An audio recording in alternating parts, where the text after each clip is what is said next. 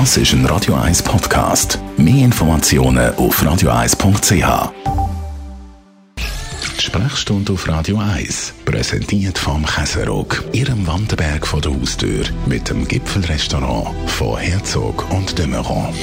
Jetzt, wo es so äh, warm war, so heiß war, die Hitzewelle, in diesem Zusammenhang haben wir auch immer wieder von Badeunfall geredet. Radio 1 als Merlin Guggenheim. Was sind die Gründe für so Badeunfälle? Wir hören immer wieder die dramatische Geschichte, so wie es jetzt um die Fußballspielerin ist, dass jemand ins Wasser kommt und einfach versinkt. Man muss aber klar sagen, dass das die Ausnahme ist. Die Regel sind andere Sachen. Es sind vor allem ähm, eine Fehleinschätzung von der Situation und der eigenen Fähigkeit, der Schwimmfähigkeit, die dazu führen, dass es Badetote gibt. Und darum betreffen die Badetoten in drei von vier Fällen auch männliche Wesen, nicht Frauen, die ein bisschen gescheiter sind. Was passiert ist, dass man ins seichte Gewässer kommt, zwischen dem Köpfler und sich eine Kopfverletzung zuzieht. Es gibt die Tauchspiele, wer kann länger tauchen und so weiter.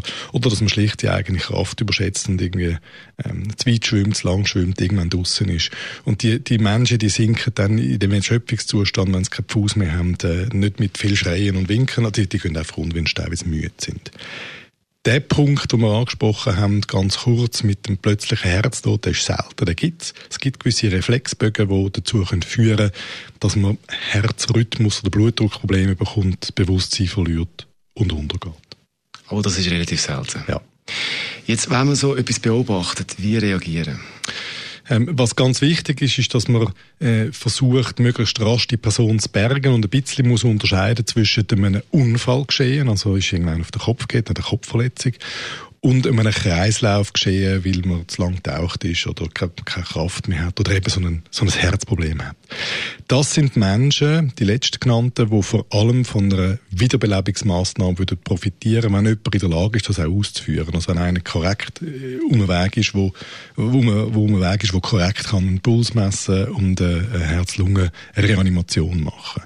Bei den Kopfverletzungen geht es dann vor allem darum, wenn eine Halswirbelsäule betroffen ist, vielleicht etwas nicht schlimmer zu machen. Die Menschen brauchen eine vernünftige Stabilisierung, bis die Rettungskräfte eintreffen. Vielleicht noch mal zum Schluss, was machen und was nicht? Selbstverständlich sehen wir sich nicht selber gefährdet, das muss man immer sagen, aus Situationen. Es gibt reissende Gewässer, also es gibt immer wieder Situationen, wo einer dem anderen hinterherkommt. Eltern wollen ihre Kinder retten, ein gewisses Verständnis dafür und dann auch mit untergehen. Also Selbstschutz ist etwas Wesentliches. Und das Zweite ist, ähm, die Situation richtig einschätzen. Das Erste ist Rettungskräfte alarmieren und das Zweite ist versuchen, die Situation so gut wie möglich zu überbrücken. Mit einer Herz-Lungen-Massage, wenn das zum Beispiel das Thema ist oder mit einer vernünftigen Stabilisierung von einer verunfallten Person, bis die Rettungskräfte eintreten. Das unser Radio 1 Arzt Merlin Guggenheim zum Thema Badeunfall. Das Ganze kann man nochmal nachlesen als Podcast auf Das ist ein Radio 1 Podcast. Mehr Informationen auf radio1.ch.